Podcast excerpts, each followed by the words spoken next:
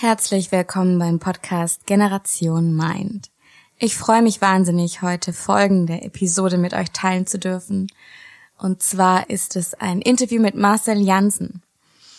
Ich kam zu ihm über einen Artikel, den ich online gelesen habe und ich wusste schon nach den ersten paar Zeilen, okay, ich brauche diesen Autor in meinem Podcast. Es war mir sofort klar, weil der Artikel einfach so viele Dinge direkt auf den Punkt gebracht hat. Und ja, Marcel Jansen. Ich dachte, okay, krass, ich probiere es einfach, ich schreibe ihm und ähm, ich bin glücklich und dankbar, dass alles so großartig funktioniert und geklappt hat und wir dieses wahnsinnig inspirierende Interview zusammengeführt haben.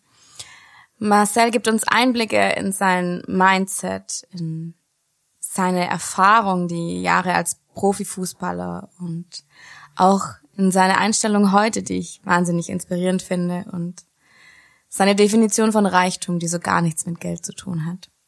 Und worüber wir noch alles gesprochen haben, das hört ihr jetzt.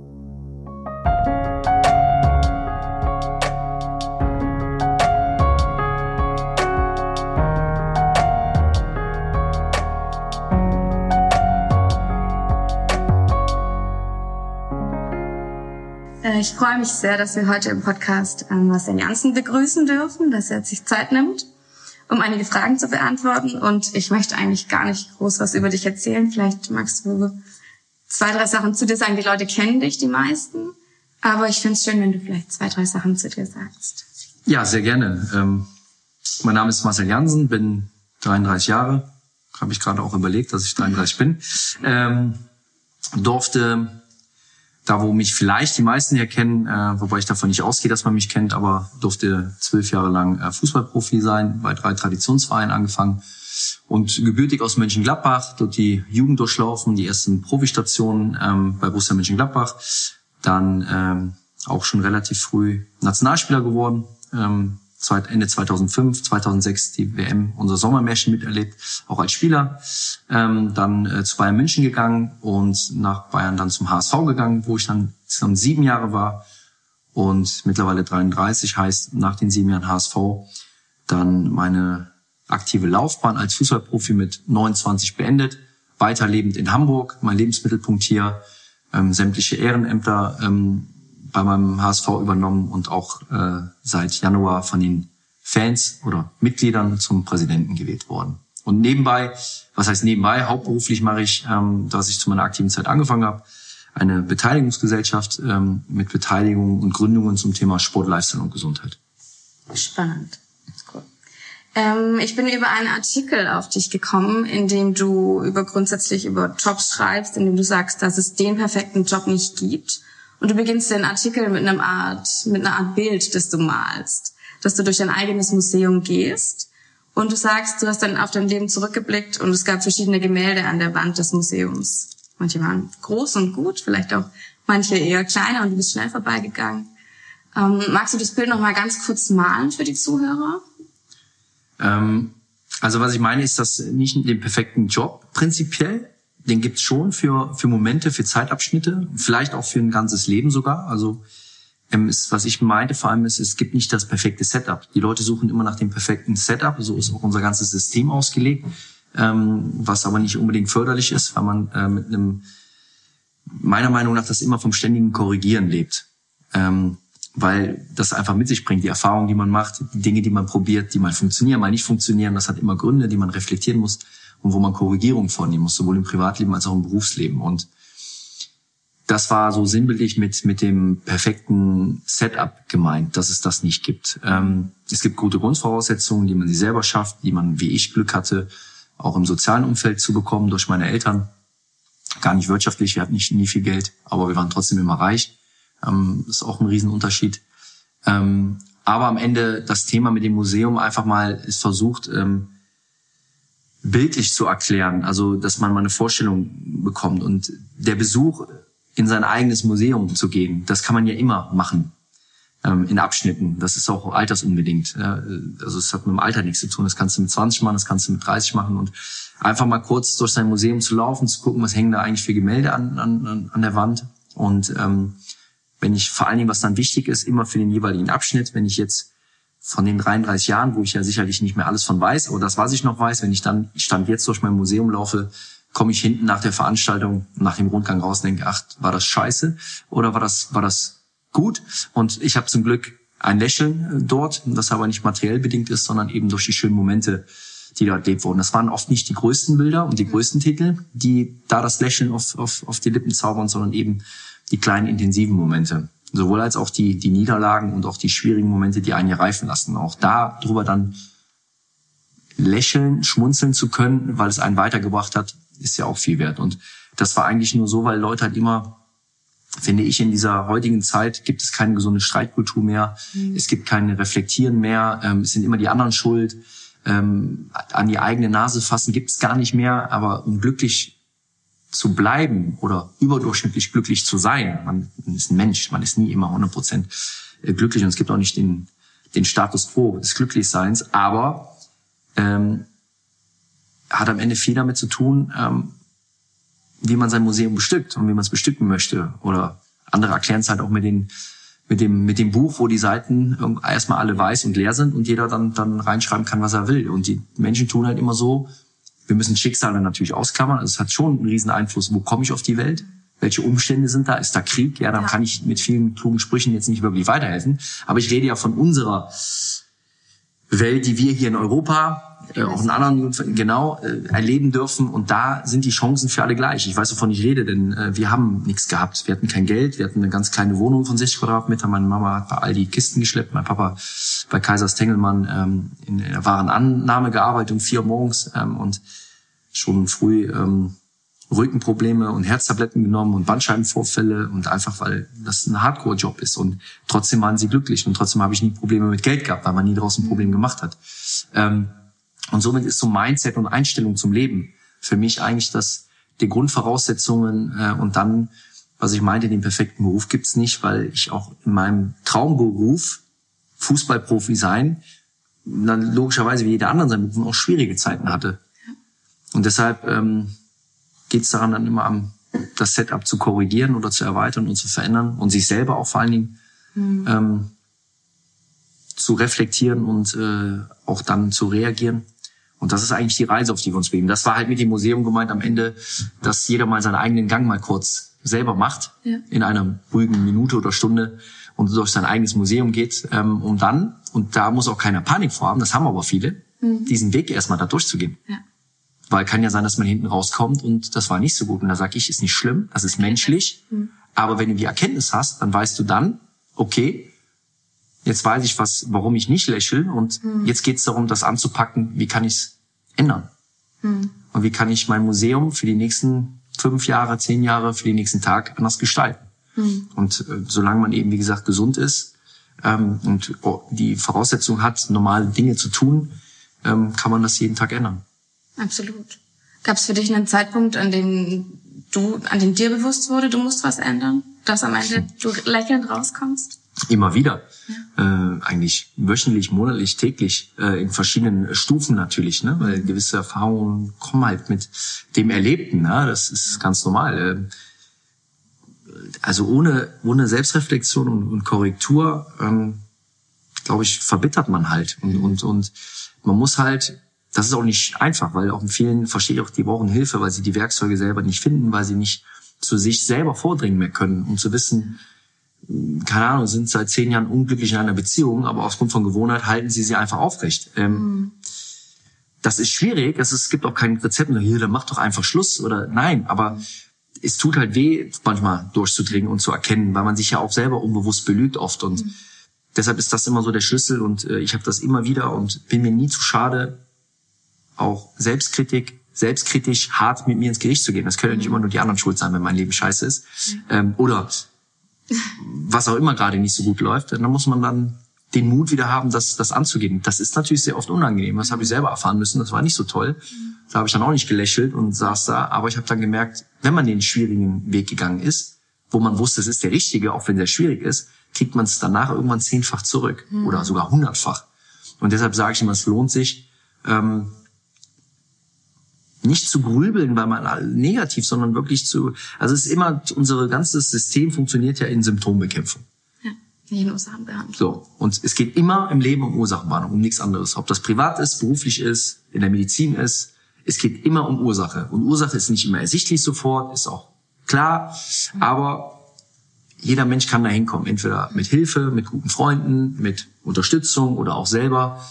Weil ich glaube, wenn man sich dann manchmal so einen Ruck gibt und sagt, hm, was ist denn jetzt eigentlich, warum ich unglücklich bin, dann weiß man das meistens eigentlich. Man jetzt nicht wahr. Die, genau, und das ist auch nicht einfach. Das ist Menschsein und das finde ich so ein bisschen schade und hoffe, dass diese neue Generation Kultur nicht nur in der Aufklärung ähm, sehr zielstrebig ist, sondern auch einfach annimmt, dass wir in einem neuen Zeitalter sind und auch wieder zu diesen Merkmalen und Charaktereigenschaften, die die Nachkriegsgeneration hat, die Gold wert sind, ähm, die so unbeachtet zu lassen, halte ich für sehr, sehr gefährlich. Denn damit ähm, riskiert der Mensch äh, wieder irgendwann bei Null anzufangen. Hm, absolut. Ähm, du schreibst in deinem Artikel auch davon, dass die Leute heutzutage immer nach höher, schneller, weiter, nach ähm, ja, vermeintlich plakativen Erfolgen streben und in Rollen leben, mehr oder weniger. Ähm, was glaubst du, warum ist das heutzutage so krass? Also ich habe das Gefühl, auch jetzt in der jüngeren Generation, dass es immer mehr so wird, auch vielleicht durch die Digitalisierung ein Stück weit, dass den Leuten Dinge vorgelebt werden und die danach streben und dadurch Unsicherheit entsteht. Ja, wobei ich auch da ist richtig, das stimmt, das habe ich auch so angesprochen, aber nie mit der Schwarz- oder Weiß-Mentalität habe ich das angesprochen, auch nicht mit dem Fingerzeig, sondern es gibt ja auch ganz viele positive Dinge darin. Mhm. Das merke ich ja bei mir selber. Wenn ich meine Eltern sehe, vor denen ich unfassbar äh, Respekt habe mhm. ähm, und auch meine Vorbilder sind, aber ich bin halt anders. Ich bin halt nicht wie meine Eltern, die halt seit gefühlt seitdem ich denken kann, verheiratet sind, sich immer wieder zusammenraufen, das irgendwie hinkriegen. Ich bin jemand auch. Ich möchte halt, weil ich die Möglichkeiten habe, mich selber besser finden, entdecken, mich auch nicht zeitlich jetzt irgendwie stressen wegen irgendwelchen alten Idealen, dass man dann früher schon mit 20 oder mit 20 irgendwie Eltern sein muss, sehe ich alles nicht. Ähm, und und ähm, sehe auch eine neue Generation, die heutzutage im Normalfall mit Ende 20 ausstudiert hat. Mhm. Da muss man auch mit 33 noch nicht äh, äh, in vielen Dingen so sein, wenn man die Möglichkeiten hat. Und da ich ein sehr neugieriger, interessierter Mensch bin, natürlich muss man aufpassen, dass man nicht immer nur auf der Durchreise ist irgendwann. Ähm, auch das muss man deshalb auch immer so ein bisschen im Auge behalten, aber am Ende auch auf sein Bauchgefühl und auch hören, man merkt ja, wann man glücklich ist und wann nicht, so ein bisschen. Und was einen beflügelt, was einen ausbremst. Und darauf so ein bisschen sich zu konzentrieren. Und was ich meinte ist, dass das auch Vorteile gibt, dass eben Menschen wie wir, unsere Generation einfach auch ähm, ganz andere Möglichkeiten heutzutage hat, äh, zu gucken, wie komme ich denn an? Wenn ich meine Eltern sehe, hatten sie die Chance ja auch gar nicht. Ja, und, und was ich nur sehr, sehr gefährlich finde, das möchte ich auch nochmal betonen, ist, wenn wir die Wertschätzung und Dankbarkeit für das, was wir haben, verlieren, dass wir fast alle in Europa einen vollen Teller haben, egal ob man Hartz-IV-Empfänger ist oder arbeiten geht, einen Flachbildschirm hat, äh, fast jeder ein Auto hat, äh, oder in einer Struktur wohnt.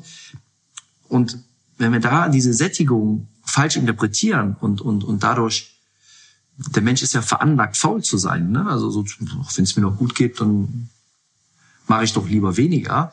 Das birgt halt Gefahren, dass dann irgendwann Langeweile aufkommt. Ähm, und wenn Langeweile bei bestimmten Menschen, die theoretisch ein Fingerdruck von so einem Knopf da weg sind, kommen, ja. wo dann nur noch oberflächliche Themen äh, im Programm sind, ist das für uns alle gefährlich. Und ähm, das ist, da sind wir und die Menschen auch gefordert, sich nicht darüber zu definieren, habe ich jetzt eigentlich äh, wirtschaftlich schon ausgesorgt, theoretisch, und muss ich gar nicht. Mein Antrieb ist null daher. Mein Antrieb ist, jeden Tag irgendwas mitzubewegen, Mehrwerte zu schaffen, ähm, an mir zu arbeiten und, und, und freue mich wie ein kleines Kind, wenn wir ein neues Projekt starten. Äh, da gucke ich nicht auf mein Konto. Also das habe ich aber früher auch schon nicht gemacht, als wir überlegen mussten, ob wir überhaupt uns jetzt leisten können, in Urlaub zu fahren, in ein Drei-Sterne-Hotel in Türkei oder zu Hause bleiben müssen. Ähm, da war ich auch nicht unglücklich. Mhm. Ja, und ich glaube, diese, mit sich mit diesen wesentlichen Fragen mal nicht negativ einfach mal wieder auseinanderzusetzen. Ich habe das ja gemerkt. Ich verstehe auch die Fragen. Ich kann es an einem Beispiel immer ganz konkret erklären. Ich bin irgendwann Profi geworden. Das ging dann alles halt rasend schnell. Ähm, meine Umstände habe ich ja eben, okay, Arbeiterfamilie, unterer Mittelstand, das Nötigste ging so gerade noch, aber dann kam halt Profi, irgendwann der Vertrag, irgendwann dann ganz schnell Nationalmannschaft, dann WM im eigenen Land gegen Cristiano Ronaldo gespielt, bla bla bla. Und die Fragen waren immer, ja, wie fühlt sich das denn jetzt an? Hm. Ich sag, fast im Stadion aufzulaufen, ist unbeschreiblich. Nee, nee, ja, das glaube ich. Aber die Frage war immer, wie fühlt sich das denn jetzt an, so viel Geld zu verdienen? Oder okay. Und ich habe wirklich aus einer gesunden Naivität die Frage nicht verstanden. Mhm. Und habe das dann versucht. Und am Ende sind wir zu dem Ergebnis gekommen, dass sie gefragt, ja, wie fühlt sich das denn an, wenn dann dann dein erster Check, Check überreicht wird oder dein erstes Gehalt? Oder da habe ich gesagt, ja, das war jetzt kein schlechtes Gefühl, aber das hat mich als Mensch nicht verändert. Hm. Ja, aber sei doch mal ehrlich und so. Ich sage, ja, bin ich ja. Ich war schon immer reich. Und da ist es mir rausgerutscht, ohne dass ich drüber nachgedacht habe.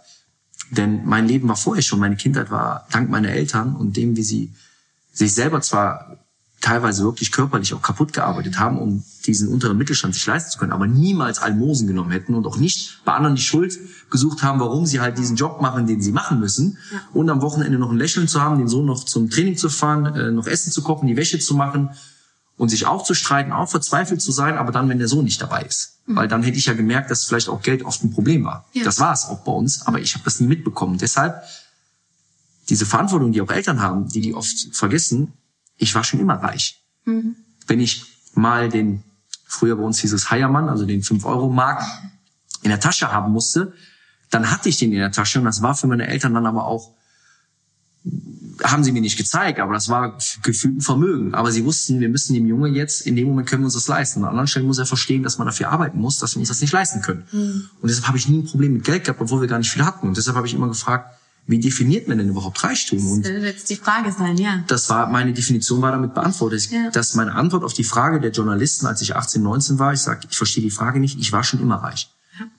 Und das sagen zu können, hat halt nicht nur was mit meiner tollen Einstellung zu tun, weil ich so ein toller Typ bin und so bodenständig bin, hat ganz viel mit meinem gefestigten Umfeld auch zu tun und meinem Glück, wie meine Eltern mit vielen Dingen umgegangen sind.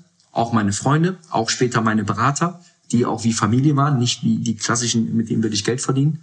Ähm, das sind Faktoren, wo ich Glück hatte und deshalb auch nie über andere läster, mhm. weil ich nicht weiß, ob ich derselbe wäre oder mich entwickelt habe, wenn das, wenn diese Umstände, wenn man Kind, Jugendlicher ist, wo man halt noch nichts weiß von der Welt und woher auch, ja. nicht ein gefestigtes Umfeld zu haben, wüsste ich nicht, wie ich mich dann entwickelt habe. Mhm. Andererseits ist aber auch keine Ausrede, dass andere sagen, die nicht so eine tolle Jugend hatten, ganz Leben lang die Ausrede darin sind, dass sie keine tolle Jugend hatten, mhm. weil irgendwann muss man halt Verantwortung übernehmen. Ja. Jeder in seinem Bereich und in seinem Leben. Und das habe ich dann gemacht und es aber auch genutzt und diese energetische Unbelastheit einfach versucht, dieses große Glück, was ich hatte, jetzt mit Menschen teilen zu dürfen. Und deshalb meine privilegierte Stellung als Bundesligaspieler, als Nationalspieler für drei Traditionsvereine mit einer mit einer großen Chance, wirtschaftlich, aber auch inhaltlich viel zu lernen und auch viel zu bekommen, weil man eben dann privilegiert ist, den Arsch nachtragen bekommt, daraus dann Konzepte zu stricken, um auch anderen Menschen zu ermöglichen, die gleiche Einlagenversorgung zu bekommen wie Nationalspieler, vielleicht gesundes, leckeres Essen zu bekommen wie ein Nationalspieler und das trotzdem bezahlbar und das halt in Konzepten. Und deshalb ist meine Beteiligungsgesellschaft entstanden, weil ich gemerkt habe, krass, wie, wie unsere eigentlichen Leistungssportler der Gesellschaft mhm sind die, ist der Mittelstand, der untere Mittelstand. Warum? Ein Spieler, wenn ich zwölf Kilometer gelaufen bin, haben alle geklatscht und gesagt, boah, was für eine Leistung. dann habe ich gesagt, Entschuldigung, mein Vater läuft das jeden Tag, der hat keine Physiotherapie, der hat keine guten Einlagen, der hat keine gute Kompressionsversorgung, der hat keine Aufklärung bekommen über Ernährung, ähm, der kann nicht, wie ich nach dem Spiel, äh, äh, Massage, kalte Wärmetherapie, Elektrotherapie, ähm, Gymnastik, äh, was auch immer. Mhm. Ich sag, und jetzt kann ich mit meinen Sachen was zurückgeben, ähm, wo, wo, wo Menschen auf Augenhöhe wieder äh, sich begegnen können. Mhm. Äh, und das ist mein großer Traum, den ich gerade lebe. Mein Privilegiertsein umzuwandeln in, in, in, in Unternehmen, in Konzepten, die Arbeitsplätze hoffentlich schaffen, das tun sie aktuell, mhm. dann auch laufen, weil die Leute diese Wertschätzung auch spüren, dass sie sagen, ach krass, und das ist so, du kommst zu uns, so Aesthetics, und bekommst genau die Einlagenversorgung, ähm, ob du jetzt im Hotel arbeitest, ob du Hobbyjogger bist, bekommst du die gleiche Performance wie die Nationalspieler und die anderen, die auch zu uns kommen. Mhm. Und so ist es auch mit den anderen Themen. Ne? Warum muss leckeres Essen so ungesund sein? Ja, spannend. Sehr, sehr toll.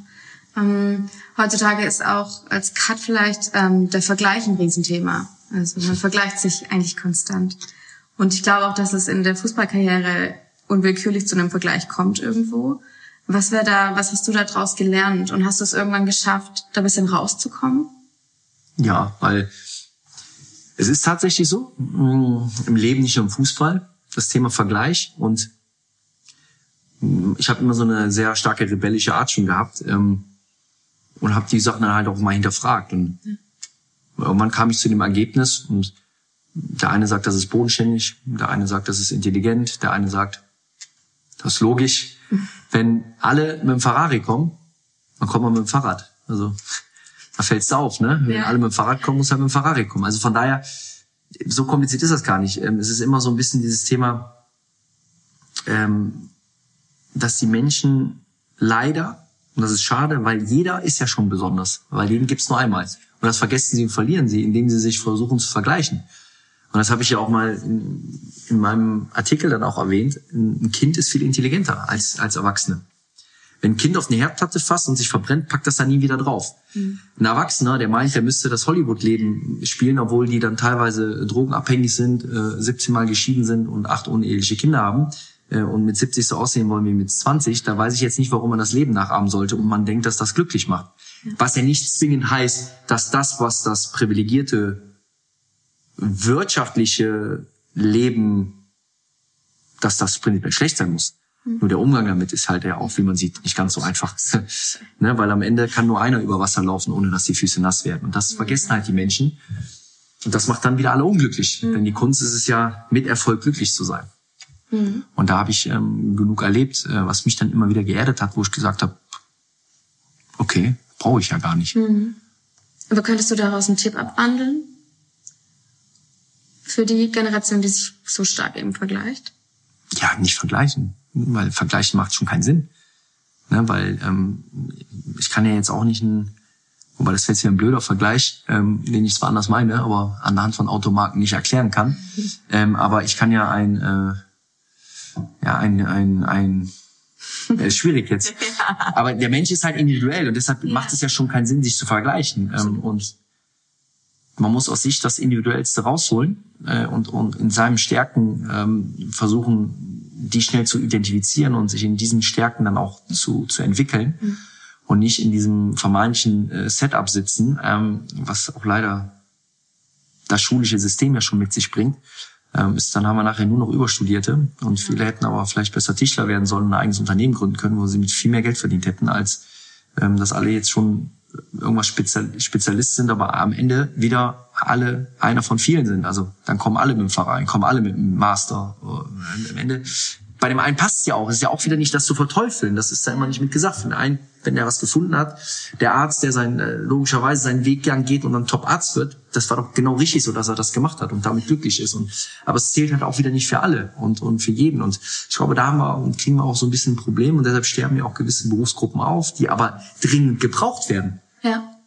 Ähm, und viele sind dadurch frustriert, weil sie nach dem Setup eben äh, agieren und sage, ja, wenn ich jetzt das erstmal habe und das dann mache und das noch habe und das noch habe und dann. Aber das Leben ist halt immer mehr Praxis als Theorie. Und auch immer mehr im Moment als in der Zukunft. Genau. Ne? Und ähm, ganz konkret vielleicht, äh, da du jetzt ja als Unternehmer tätig bist, mit Herzblut, wie ich feststellen darf, ähm, was sind denn so die die drei äh, prägnantesten Lessons, die du aus dem Profisport mit ins Unternehmertum nehmen kannst? Vom Sport mit übertragen ins genau. äh, ja never give up, give up ne? was nicht heißt, wenn etwas unrealistisch ist, dann auch eben ein Ende zu finden. Mhm. Aber prinzipiell äh, hinfallen gehört dazu, um wieder aufzustehen. Das bringt Leistungssport mit sich. Zählt nicht nur für die Fußballer so, ist alle äh, muss man hier auch nochmal sagen, Leistungssport ist ungesund. Mhm. Äh, aber ähm, die Leute, die wollen halt versuchen, riskieren, verbessern, aus den Fehlern lernen, wieder aufstehen. Das ist, glaube ich, eins. Teamplay ist das nächste. Weil ich bin im Mannschaftssport groß geworden, ist nichts anderes. Zumindest möchte ich nicht so leben als Alleineherrscher, sondern ich habe viel mehr Spaß, wenn meine Mitarbeiter, Partner auch alle Spaß haben. Mhm. Und da gebe ich auch gerne viel für ab, weil das ist geiler, wenn andere sich mit, mit dir freuen, als wenn dein, dein Licht ähm, zu Hause alleine brennt, wenn du da alleine sitzt und dein Geld zählst. Ähm, und von daher ist im Sport viele, nicht nur im Fußball, im Sport sind viele Top-Merkmale, die man, äh, Unternehmer sagt ja schon, ja. das Wort, du musst was unternehmen. Und Unternehmen hat immer mit Aktivität zu tun. Das hat nicht immer mit Wissen und Bildung zu tun, sondern auch eben mit, dann unternehmen was. Wenn das deine Passion und Leidenschaft ist, dann mach's einfach, riskier es, versuch es. Ähm, versuche aber auch schnell aus Fehlern zu lernen und ähm, die Kunst des Korrigierens zu beherrschen und bleib Spezialist in deinen Bereichen. Mhm. Ähm, verlasse nicht deinen Kompetenzbereich. Das äh, muss man am Anfang hier und da mal und, und das ist auch okay, aber äh, versuche schnell äh, Ergänzungen zu finden zu dir, weil sonst äh, wird es sehr, sehr frustrierend sein und äh, vieles dann vor die Wand äh, mhm. fahren. Mhm die Erfahrung habe ich auch schon gemacht. Ja? Ja, selbstverständlich. Das habe ich auch schon in vielen Bereichen ausprobiert. Ausprobiert und dann auch an einer Stelle dann einfach an der Stelle gescheitert, wo es auch dann nicht nur da mit heißt Hermelo krempeln, ja, Spiel verloren, Spiel gewonnen, sondern wo man einfach gescheitert ist und die Analyse daraus war, Kompetenzbereich extrem verlassen, äh, mhm. zu viel Abhängigkeit von immer nur anderen. Ähm, dem Unterschied, dass ich schon offen war dafür, diese Experten ranzuholen und die auch dementsprechend mit gut aufzustellen, aber die nicht gefunden habe. Und das war dann halt leider bei einer Sache mal ein, ein Ding, wo man dann einfach die Reißleine ziehen musste, mhm. weil ich die Menschen nicht gefunden habe. Aber viele haben ja schon das Problem, dass sie gar nicht bereit sind, die zu suchen, weil sie denken, sie können es alles. Und ja. deshalb muss ich das nochmal erklären, dass es bei mir nicht der Fall war, sondern der Fall war, dass ich das, diese Kompagnon und diese Schnittstellen nicht gefunden habe, die mir gefehlt haben, um etwas, ähm, was mich bewegt, was mich fasziniert, zum Erfolg zu bringen. Und deshalb bin ich jetzt auch bei meinen Themen wie Sport, Lifestyle, Gesundheit, weil die ja. habe ich halt hautnah anders miterlebt, die Themen mhm. aus meiner aktiven Zeit auch. Und da begleitet ihr hauptsächlich junge Startups und habt selbst auch ähm, Dinge am Start, richtig?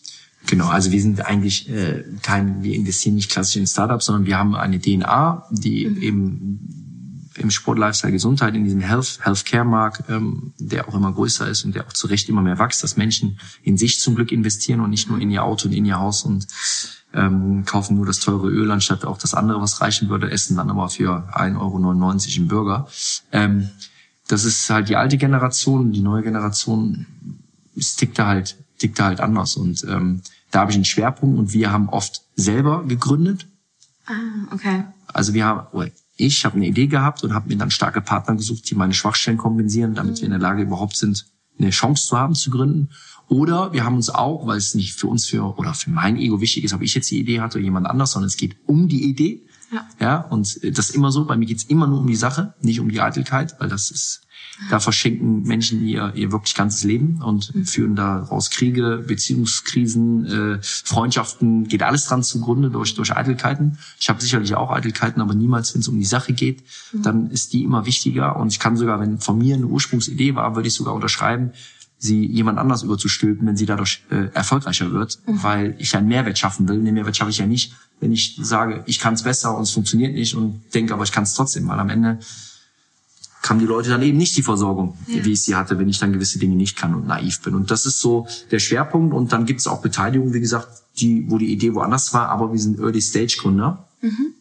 Okay. Also äh, sind zwar jetzt auch von allen Ressourcen ausgeschöpft, weil wir sehr klein sind von unserer Beteiligungsgesellschaft, aber wir haben jetzt unsere sechs Beteiligungen, gehen vielleicht jetzt nochmal auf zwei hoch und sind ganz, ganz früh dabei mhm. äh, und muss aber zu dem Gesamtkonstrukt und Konzept passen. Mhm was wir machen. Und im Moment lehne ich auch alles ab, weil wir die Kapazitäten einfach nicht haben und weil es auch zu viele Startups gibt, äh, wo du einfach weißt, die wissen teilweise wirklich nicht, worum es geht. Denn die mhm. ersten, also ein Startup zu gründen, ja. da muss man nicht sagen, also was damit verbunden wird, ist oft unrealistisch. Ein Startup zu gründen ist für viele genauso wie ich werde Fußballprofi. Mhm. Das ist eine Wahrscheinlichkeit von keine Ahnung.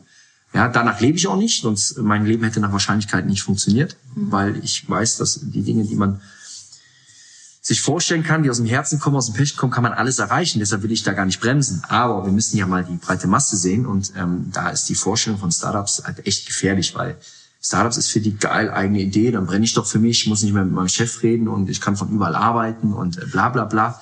Also Startup gründen sind die ersten drei Jahre die schlimmste Zeit, die man sich vorstellen kann. Da ist kein Spaß. Ich weiß es von mir reden, zum Beispiel Jim Junkie, mhm. eines unserer äh, äh Beteiligungen, aber auch wir waren bei Tag eins dabei, als es nur einen Namen gab. Mhm. Okay. Ähm, und mittlerweile sind die auch ein bisschen gewachsen zum Glück, die Jungs. Aber die kann man mal fragen. Mhm. Die haben dann mal, war das Ding fast zu und haben ein T-Shirt pro Woche verkauft äh, und mussten dann alles dafür tun, dass es mal drei wurden und aus drei wurden dann sechs und aus sechs wurden dann irgendwann kamen die Kartons. Aber mhm. die ersten drei Jahre bis einschließlich heute, wenn die sagen würden, ja, wir, was wir machen, das lieben wir, wir von uns niemals wollen auch überhaupt nicht jammern, aber das war alles andere als schön. Mhm. Das hatte mit Startup-Leben. Die waren im Keller, haben neben äh, Shootings der eigenen Fotos in einem selbst konstruierten äh, äh, Fotoshooting-Area bis hin zu selber die äh, Verpackungen, die Retouren äh, zu machen und bis spät in die Nacht da zu sitzen und am Ende kam auch wirtschaftlich nochmal nicht mal viel bei rum. Und wenn du dann dran bleibst und dann daran glaubst, dann sage ich, ja, dann bist du schon mal prinzipiell mhm. dafür gemacht, ein Startup zu gründen. Und die meisten, wenn es ein halbes Jahr nicht läuft oder drei Monate merken, oh, war es doch nicht so, wie ich mir vorgestellt habe, schmeißen halt hin. Und das ist genauso wie weiß ich nicht, wie viele Millionen Kinder Fußballprofi werden wollen, aber wenn du den Ehrgeiz nicht hast und ein Mindset hast und nicht die Bereitschaft hast, alles dafür zu tun, forget it, dann lass, geh irgendwo, ist auch völlig legitim. Mhm. Geh irgendwo als Angestellter, du weißt, wann du kommen musst, wann du gehen musst, da ist auch nichts gegen, gegen zu sagen. Ich finde diese Vergleichung, Aufwertung immer, ja geil, der hat eine eigene Firma, boah, geil, der hat das. Nee, was bin ich für ein Typ, was bin ich für ein Mensch, was sind meine Leidenschaften?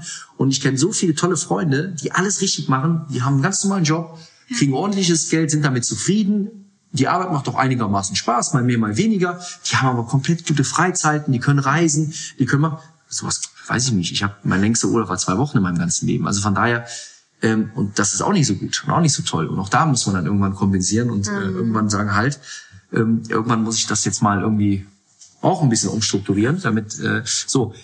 Deshalb es gibt nicht das perfekte Setup und es gibt nicht den Plan A und es mit Ernährung ist mit allem so, ja, du kein Fleisch, der eine hat kein Fisch, der eine das.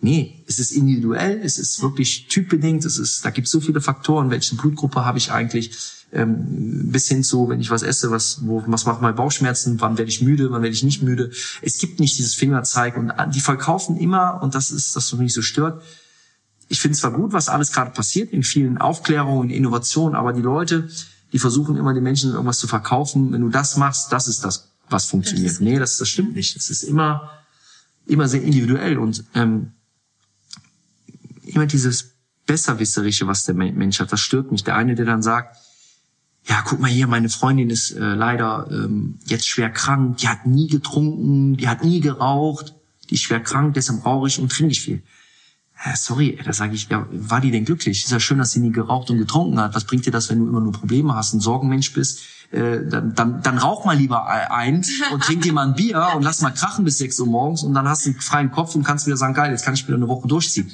Also, was ich damit sagen will, und aber natürlich jeden Tag irgendwie eine Flasche Wein zu trinken oder, äh, äh, ne, also diese Mischung, diese, diese, diese Balance einfach mhm. zwischen diesen Sachen, das ist die große Kunst. Das habe ich von vielen gehört, auch von erfahrenen Menschen, habe es selber aber auch erfahren. Der, das Thema zwischen Ego und Herz, diese Balance, mal oberflächliche Sachen zu machen, ist nicht zu haten. Ja, aber was ändert sich daraus? Für mich ändert sich nichts, wenn ich morgen keine schöne Uhr mehr trage und wieder in 60 Quadratmeter wohne. Ich kenn's ja. Mhm. Ja, dann ja. heißt es halt Ärmel hochkrempeln und wieder irgendwas machen. Aber für viele, die gewöhnen sich an gewisse Dinge und können nicht mehr ohne die. Mhm. Und das ist schade, weil das auch eine gewisse Schwäche einfach auch bedeutet, wenn du abhängig von Umständen bist. Wenn du den Dingen ja. Macht über dich gibst. Genau. Hm. Ja, Wahnsinn. Sehr, sehr spannend. Ähm, und so als Abschluss des Ganzen ähm, tatsächlich für die Hörer ist natürlich für die spannend zu hören, was so du ihnen mit auf den Weg gibst, der nächsten Generation. Ähm, boah, ich bin ja, ich mag das ja auch nicht so immer dieses Lehrergehabe nee. oder diesen Fingerzeig, aber ich weiß, dass es anders gemeint ist, genau. dann will ich das mal versuchen, anders, was würde ich dir mit auf den Weg geben?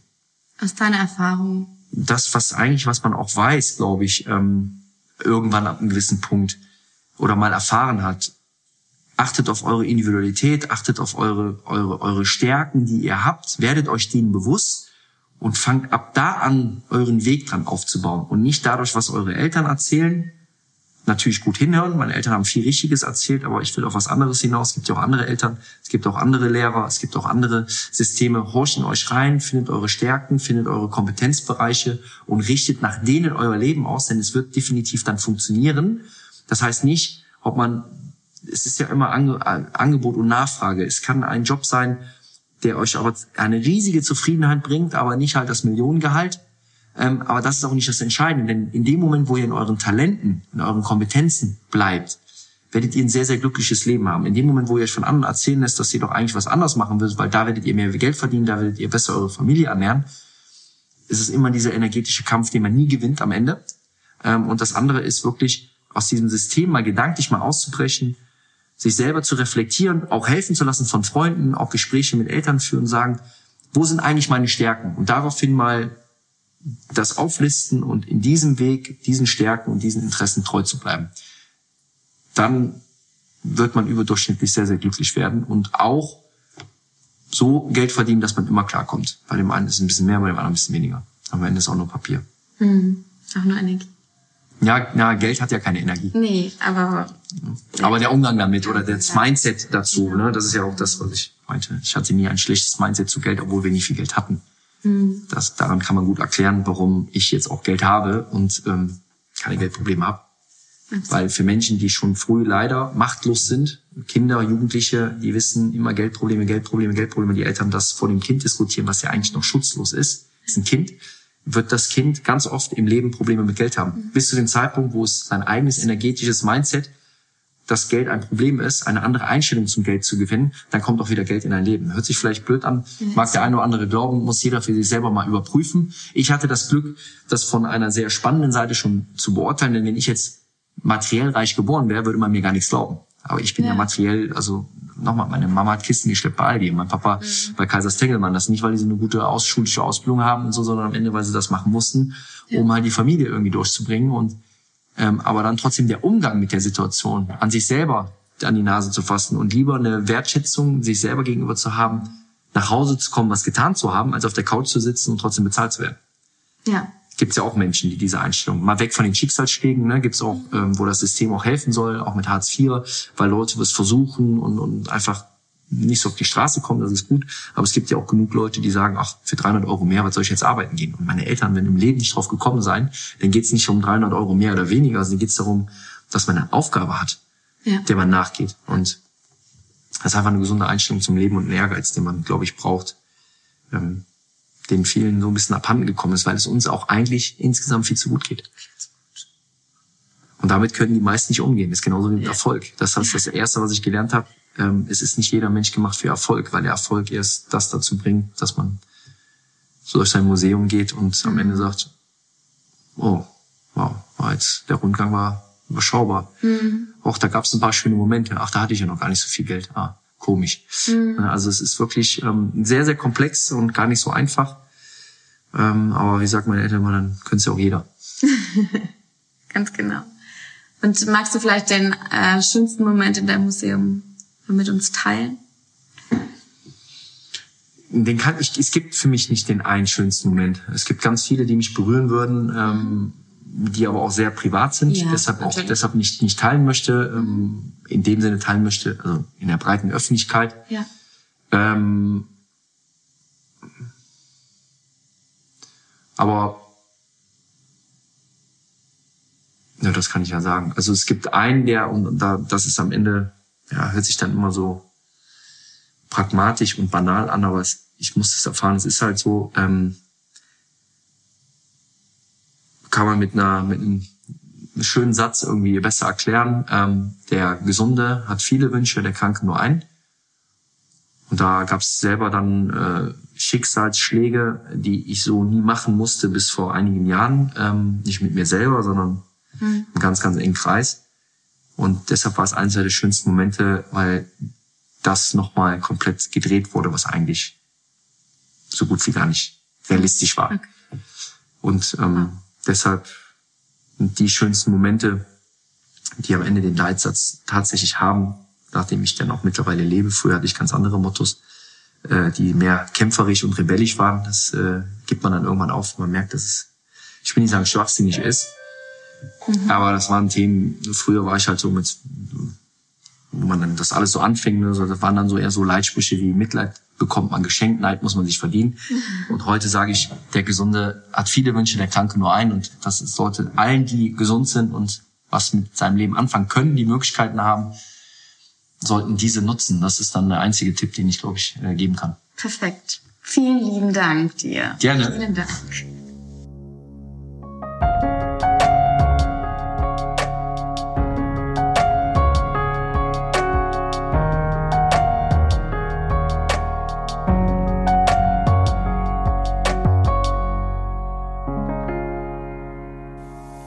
Ich hoffe, euch hat das Interview gefallen und es hat euch mindestens genauso inspiriert wie mich. Ähm, Schreibt gerne Rezensionen, lasst eine Bewertung da, kommt vorbei auf Instagram oder auf Facebook. Ähm, es gibt eine Seite, die heißt Generation Mind auf Facebook oder eben Instagram mein Profil. Larissa Weiß. Und ähm, ja, schreibt mir, was ihr denkt, was eure Eindrücke sind, wenn ihr Fragen habt, jederzeit. Und ich freue mich aufs nächste Mal. Bis dahin, alles Gute.